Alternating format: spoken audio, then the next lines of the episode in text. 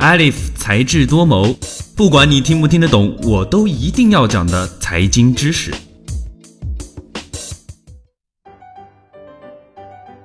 欢迎收听本期的才智多谋。长久以来啊，在我们固有的观念当中，只有衰败的企业才会退市，上市是一个艰辛的过程。对于许多企业而言，成功上市就意味着笼罩着一层光环。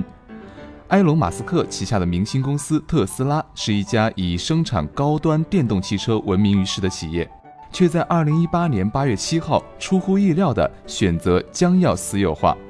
所谓私有化，是指由上市公司的主要股东全部回购其他股东手上的股份，让公司转变成为由主要股东完全控制的私有公司。私有化是资本市场上的一种并购操作。它最大的特点是将会使得目标公司从股票市场退出，重新成为一家非上市公司。简单来说啊，私有化是上市公司主动退市的一种途径。它的操作与上市基本是逆向进行的。现在问题就来了，特斯拉的主要股东哪来的钱做蛇吞象的私有化安排呢？既然马斯克那么有钱，那么当初为什么要将特斯拉推上市呢？原来私有化并不是抛弃其他投资者，将公司完全收入大股东的囊中。实际上，私有化还会引入新的投资者。例如，在特斯拉的案例当中，马斯克就宣称已经得到了沙特公共投资基金的支持，通过引入臭味相投的大型机构投资者，替换了一些二级市场上的中小股东。这才是此次特斯拉进行私有化的真正目的。不过，风头正劲的特斯拉为什么要选择退市呢？从最近披露的消息来看，似乎并非是特斯拉选择退市，而是马斯克选择退市。特斯拉董事会通过相关的渠道透露，私有化仍然在讨论的议程当中，并没有得出统一的决定。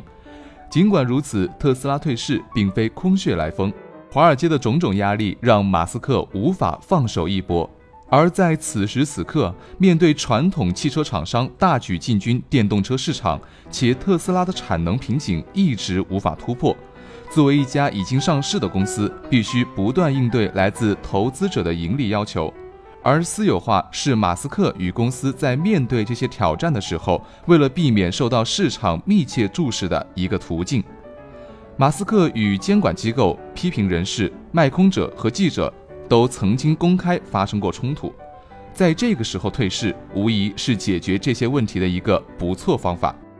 除了降低透明度、减少监管压力和避免与分析师发生冲突之外，选择退市一般还有哪些原因呢？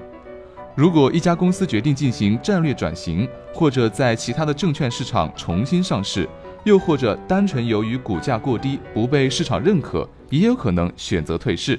此外，在美国上市的行政费用也着实不低。一家在美国上市的公司，每年用于维护投资者适应监管需求的开支大约在一百万美元以上。有关上市、退市和两地上市的内容，我们在前面的节目当中都有讲解过，有兴趣的朋友可以去回顾一下。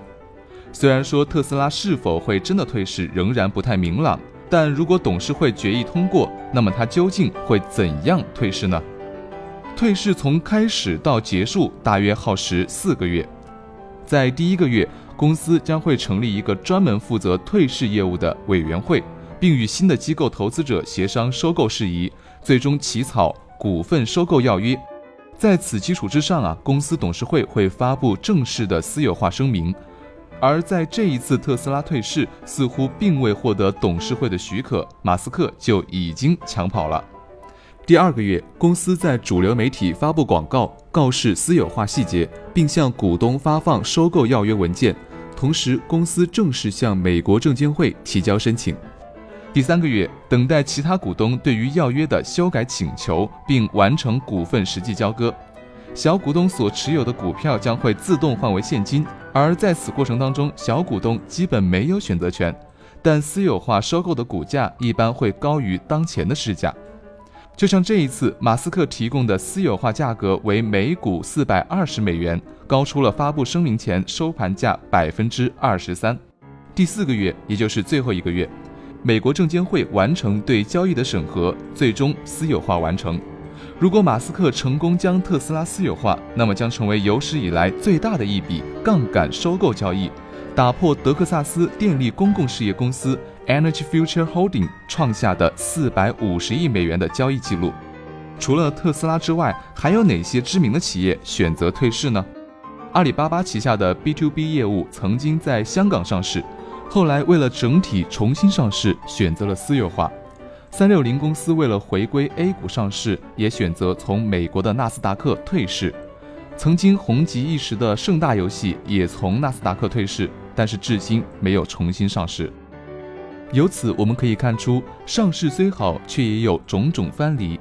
相信随着国内资本市场的不断健全，退市也会更加频繁地进入广大股票投资者的视野。